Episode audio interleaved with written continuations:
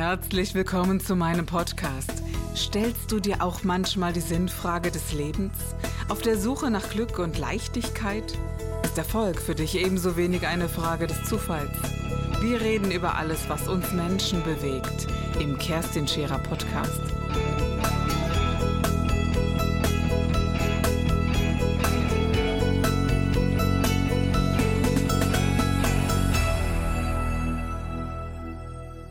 Ja, das ist grundsätzlich ein sehr gutes Präparat. Ja. Wer, also ich kenne das jetzt auch vom, von verschiedenen Ärzten, die, die schon hier waren das erzählt haben, dass man einfach diese Immunkraft äh, aktivieren kann und dann aber auch Darm, äh, den Darmschutz bietet. Ich ähm, frage mich so, was waren so deine Herzensprojekte in Mali? Gibt es etwas, wo du sagst, weißt du, ich mache das jetzt zwar schon seit 30 Jahren, aber da denke ich immer wieder dran zurück, dass wir das aufbauen konnten, dass wir da etwas geschaffen haben, wo wir sagen, ja, es hat mich sehr berührt. Gibt es da etwas, was dir einfällt? Ja, und zwar, wenn ich dran denke, äh, ich habe den Pater Kaiser vorher erwähnt Ja. und muss nochmal auf ihn zurückkommen. Er war als weißer Vater über 30 Jahre lang in Mali gewesen und war in einer kleinen Region im Dogonland, hatte eine Pfarrei, hier kann man das fast nicht glauben, von 180 Dörfern. Und äh, da konnte er auch nicht über, überall hinfahren. Ab und zu ist er zu, zu Fest, Hochzeit oder sowas gefahren. Ähm, und da kamen wir in zwei, drei Dörfer, die uns von Anfang an am Herz liegen. Das eine, das nennt sich Dunapen. Ein Dorf, wo etwas ganz Besonderes vorherrscht. Wir kamen in das Dorf und sahen plötzlich mitten im Dorf, wir sind erschrocken, 40, 50 Krokodile rumlaufen. Da war also ein, ein See. Das Wasser ist zurückgegangen, weil es schon Ende Februar war. Da gibt es nicht mehr so viel Wasser. Und, und nochmal zusammenfassen, ihr- seid zu Fuß in dieses Dorf und Nein, wir sind bis an den Rand gefahren und dann zu Fuß rein. Denn, ja. denn das kann man vielleicht an der Stelle erwähnen, wenn wir in ein Dorf fahren, dann sind schon einen Kilometer vorm Dorf, da stehen die Leute und jubeln. Und dann müssen wir mit denen ins Ja. Dorf gehen. Ja, ja und da ja. kamen wir dahin, sahen diese Krokodile. Und meine Frau, die ist zunächst erschrocken. Und äh, da hat sie den Chef de Village, Mhm. den Bürgermeister, gefragt, wie, wie kommen die Krokodile hier hin? Passiert hier gar nichts? Dann hat er gesagt, ja, das ist eine besondere Geschichte. Wir können sie nicht ganz erklären. Die Krokodile waren schon immer da, obwohl der nächste Fluss 140 Kilometer entfernt ist. Das heißt also, sie sind mitten im Niemandsland für sie. Und hat er gesagt, und die sind da, sie haben noch nie einem Menschen wehgetan. Da wird mal ein verendetes Tier wird mal reingeschmissen. Die Kinder, die Kinder füttern sie einmal in der Woche mit ein paar Fleischstückchen. Und äh, ansonsten ist das etwas ganz Besonderes. Und da habe ich mir gedacht, ja, wie, wie kann das sein? Da hat er gesagt, okay, vor vielen, vielen Jahren hat Gott die Menschen gerufen und die Krokodile. Und hat gesagt, wie wäre das, wenn wir uns einfach gegenseitig akzeptieren würden und würden tolerant in Frieden leben. Die Menschen haben es angenommen, die Krokodile haben es angenommen. Und das gibt es in der Zwischenzeit vielleicht in drei oder vier Ortschaften in Mali.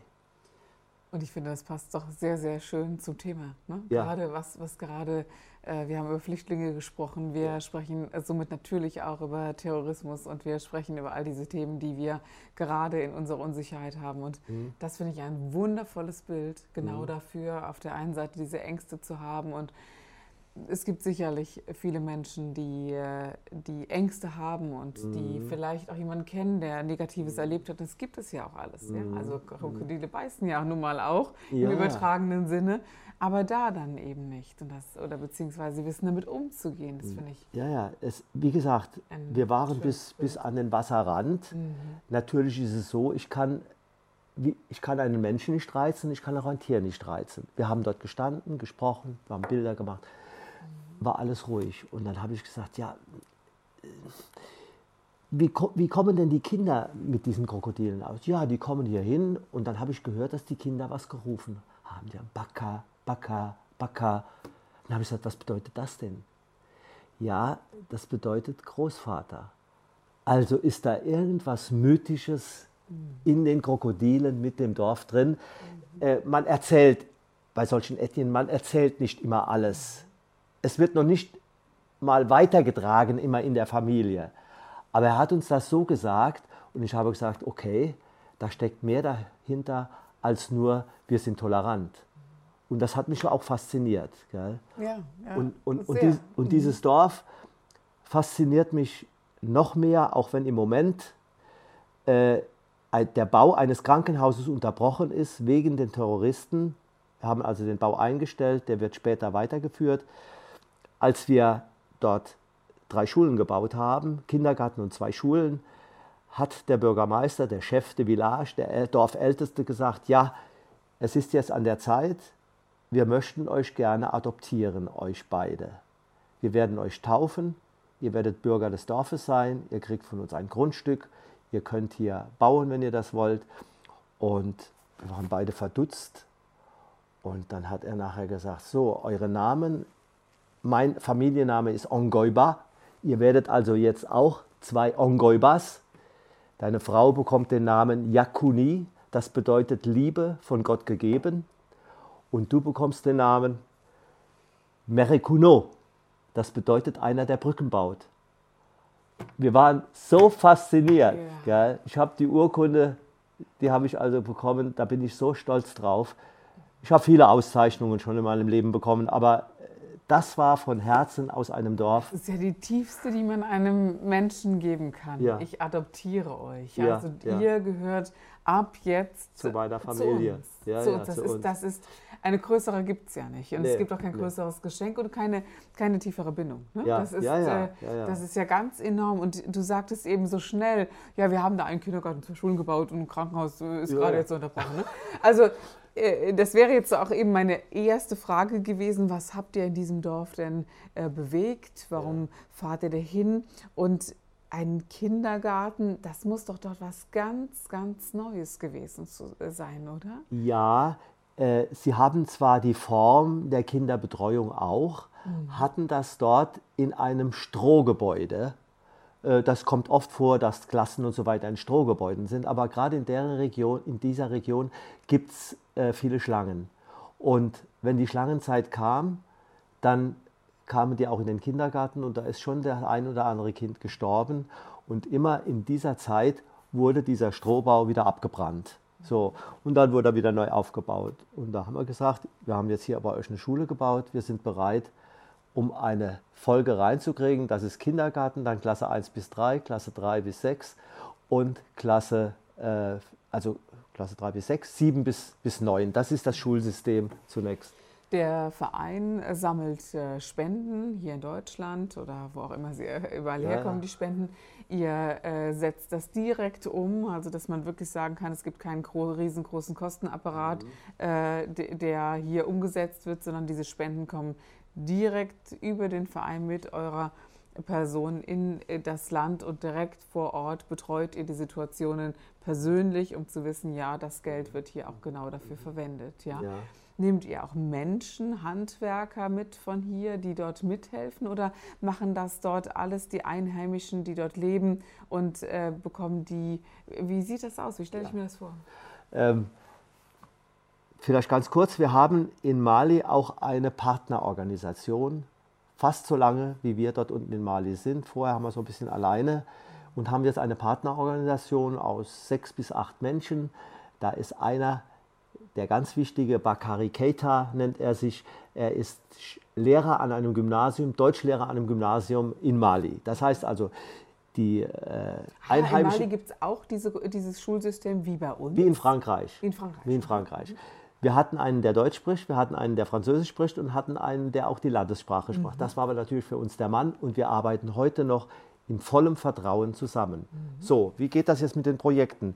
Wir äh, waren dann, nachdem wir zwei, drei auf, auf, äh, auf Bitte von Pater Kaiser da was gebaut hatten, Brunnen und zwei Schulen, äh, waren wir direkt bekannt, weil wenn wir unten sind und es ist eine Einweihung, kommen wir immer im, im, im, deutschen, also im Staatsfernsehen dort in, in Mali abends und die Leute haben dadurch von uns erfahren. So, jetzt kommen Anfragen, die gehen dann an unseren Bakari. Der Bakari schaut sich das an. Sie fahren auch in das Dorf, in der Zwischenzeit zwei, drei Leute, die fahren die Dörfer an, wo ein Antrag kommt, ist das notwendig, muss das gemacht werden. Dann kriegen wir die Information, äh, bitte das und das Dorf bräuchte ein Krankenhaus, die bräuchten das, die brauchen einen Brunnen. So, und dann haben wir Informationen. Dann überlegen wir, für welche Projekte kriegen wir jetzt dieses Jahr Geld oder nächstes Jahr Geld zusammen.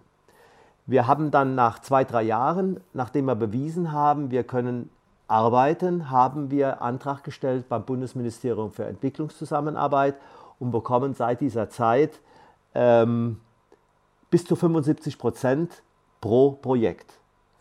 Das ermöglichte uns jetzt bis heute Projekte zu machen, für über 5 Millionen Euro. Ja, das ist ja mal eine Ansage. Ja, das ist eine mhm. Ansage. Das, das sind so rund 180 Projekte, die wir realisiert haben. Das ist sehr, sehr, sehr viel. Du hast gefragt, wann, äh, ne, wer arbeitet da unten? Ja. Wir vergeben die Arbeiten dort, wie in Deutschland, an die Firma, die einen günstigen Kostenvoranschlag so, macht. Dann habt ihr ja äh, äh, wirklich zwei Fliegen mit einer Klappe ja. geschlagen. Ne? Zu sagen, also wir geben ja auch Arbeit und wir geben einen Arbeitsplatz oder eine Arbeitsmöglichkeit, Richtig. dass jemand Geld verdienen kann.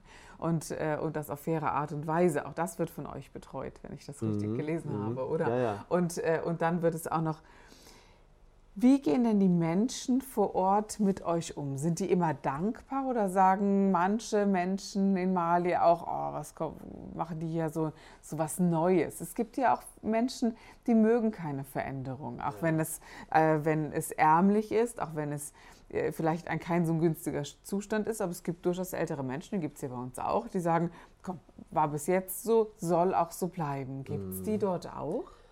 Äh, ich habe sie bis heute nicht gefunden, ja. weil, weil die Menschen ja, die etwas möchten, die das möchten, von selbst kommen.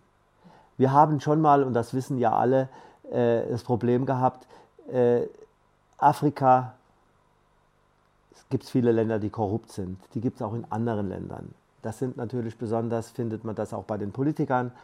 Uns ist auch schon zweimal passiert, dass ein Bürgermeister, nachdem der Dorfentwicklungsausschuss gesagt hat, wir hätten gern das und das, dass der Bürgermeister dann kommt und sagt, ihr dürft das bauen, aber ich kriege 10 Prozent davon. Und das waren zwei Situationen, wo mir die Leute leid getan haben. Ich habe gesagt, Herr Bürgermeister, klären Sie das mit Ihren Leuten. Wir bauen hier nicht. Mhm. Ja. Anders kann man, kann Nein, man da nicht vorgehen. Nicht, genau, geht, die Leute haben mal leid getan im ersten Moment, aber mhm.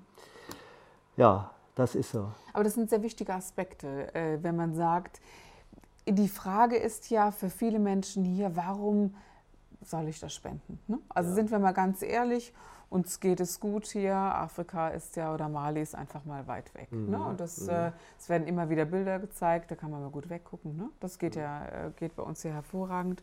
Und ich glaube eben, dass die Welt so klein ist, dass man nicht weggucken kann. Also dass wir mhm. immer wieder die äh, Not aufbringen müssen und zu sagen, es gibt so viele Themen, die wir miteinander haben. Die mhm. Welt ist mhm. sehr, sehr klein. Mhm. Und ich mhm. glaube, mhm. dass dieses Bewusstsein dafür gar nicht gegeben ist bei vielen Menschen, dass wir ein Planet sind. Ne? Das ist so banal, wie sich das immer wieder anhören mag. Aber ich glaube, das kann man gar nicht oft genug sagen. Ja?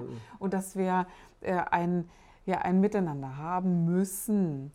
Gibt es eine Möglichkeit zu spenden, äh, auch in Sachspenden, oder sagt ihr, nein, unser Projekt, ähm, wir nehmen nur Gelder an, weil, äh, weil äh, wir keine Kleidung oder Material mit darunter nehmen können? Ja, ähm, Kleidung nehmen wir grundsätzlich nicht mit runter, weil ich sage, ähm, ich kann die Altkleidersammlungen und so weiter, das kann ich nicht immer unterstützen, weil dadurch nimmt man ja den Menschen vor Ort auch Arbeit weg. Mhm. Denn Mali ist das Land mit dem größten Baumwollvorkommen.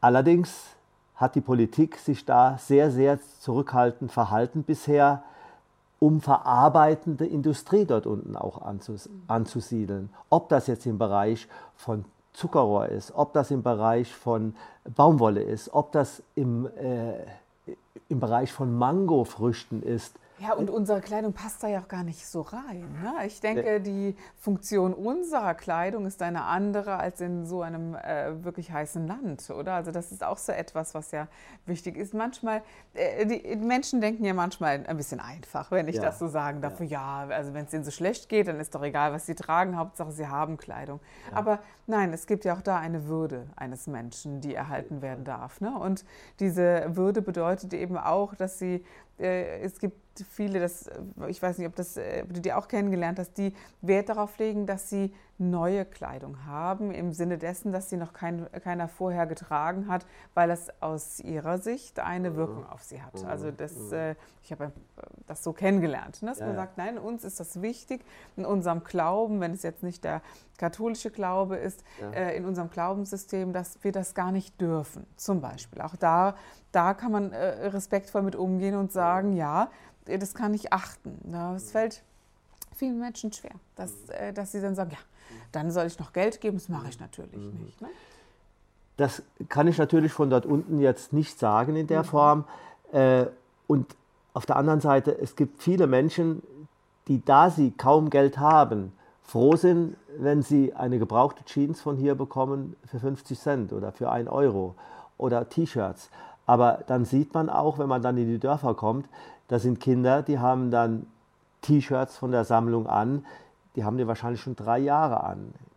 Äh, das Zeug verfällt ja dann auch, es wird schmutzig. Ähm, man sieht viel, sehr viele Leute dort in europäischen Kleidern rumlaufen. Aber ich finde es nicht gut. Mhm, verstehe ich gut. Ja.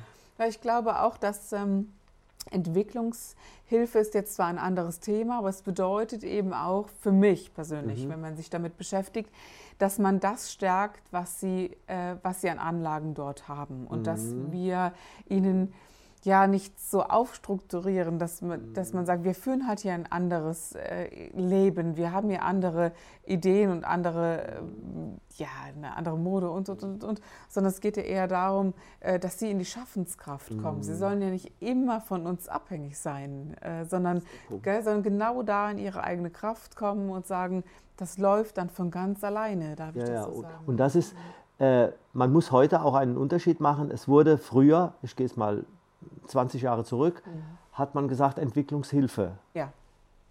Hat man. Heute mhm. sagt man Entwicklungszusammenarbeit. Mhm. Und das ist ganz, ganz wichtig. Das so ist ganz eine ganz andere Art genau. der Arbeit. Ja. ja. Und ich behaupte, seit wir angefangen haben, machen wir Entwicklungszusammenarbeit, weil wir die Menschen nehmen. Wir wollen mit den Menschen sprechen. Was braucht ihr? Was ist für euch besser? Und dann muss man das auch akzeptieren, wenn die sagen, ja, ich will das oder das oder das. Mhm. Aber äh, dass die Zweifler oder die sagen, nee, warum macht ihr Entwicklungshilfe? Das hilft sowieso nichts. Die machen sowieso, was sie wollen. Äh, es ist mit Sicherheit so, dass die Menschen, wenn man etwas bekommt und es ist einfach etwas zu fordern, dass das für die natürlich leichter ist. Und wir haben in der Regel das Problem, dass die Unterhaltung der Gebäude immer wieder nachgefragt werden muss. Wir kontrollieren unsere Projekte. Wir haben von an und an, äh, von, von ab und zu, wo wir also die auch dann kontrollieren. Es ist eine andere Art der Arbeit, wie wir als Europäer arbeiten und wie die Afrikaner arbeiten. Das ist nun mal so. Das kann man nicht ändern. Man kann, sie sind anders wie wir. Wir sind anders als die. Genau. Man muss es beide Seiten sagen, denn sagen, nee, die sind nicht anders wie wir. Wir sind anders wie die.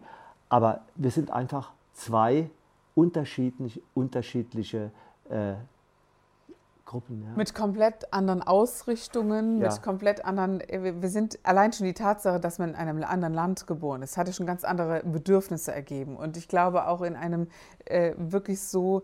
Ähm, äh, wir haben ja vorhin darüber gesprochen. Du sagtest, die äh, Schlangen haben die Kinder gebissen und sie sind gestorben.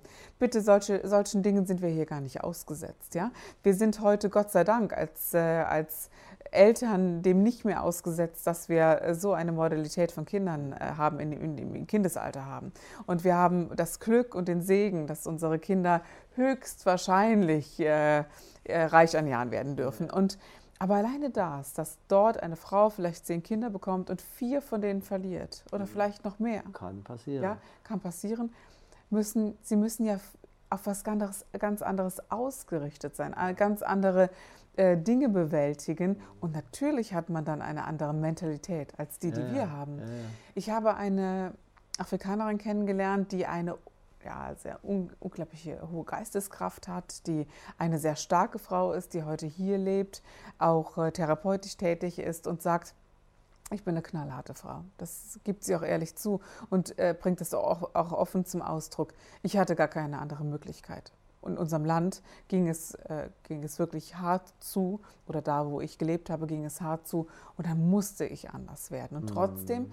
hat sie ein riesengroßes Herz. Aber sie ist immer sehr, ich nenne es mal so, immer sehr klar. Ja, was will sie, was will sie nicht? Mm. Und da gibt es wenig äh, Schwammiges. Ne? Ja, so. ja, ja, und die sind natürlich anders. Aber wenn wir offen sind, können wir doch unglaublich viel voneinander profitieren und unglaublich ja, viel voneinander ja. lernen. Und ähm, wenn ich dich so, ich war nie mit dabei, vielleicht ja. ändert sich das mal. Also ich war nie mit dabei, aber ich habe so durch die Gespräche oder auch die Bilder und auch die anderen, die ich dann auch kenne, die mitgefahren sind in, die, in das Land und in diese Projekte, immer so ein Strahlen erlebt. Ne? Das ja. kommt zurück, das ist so ein Strahlen, wo ich denke, na ja, es muss eine große Herzenswärme vorherrschen, sonst ja. würdet ihr das ja gar nicht machen. Nee, ich glaube, nee, das kann man nicht machen, wenn es äh, ja wenig zurückgibt. Und es ist immer ein Austausch. Also fordern ist das eine, aber ich glaube, wie du eben sagtest, diese, diese Adoption, das ist ähm, ja was äußerst berührendes. Mhm. Das war der Gib dich ganz Podcast mit Kerstin Scherer. Wenn du mehr über mich erfahren möchtest, dann gehe auf meine Website www.kerstinscherer.com oder besuche mich ganz einfach bei Instagram Co. Du interessierst dich für bestimmte Themen, die du jetzt noch nicht gefunden hast? Dann schreibe uns eine E-Mail an info@kerstinscherer.com. Wir freuen uns auf dich.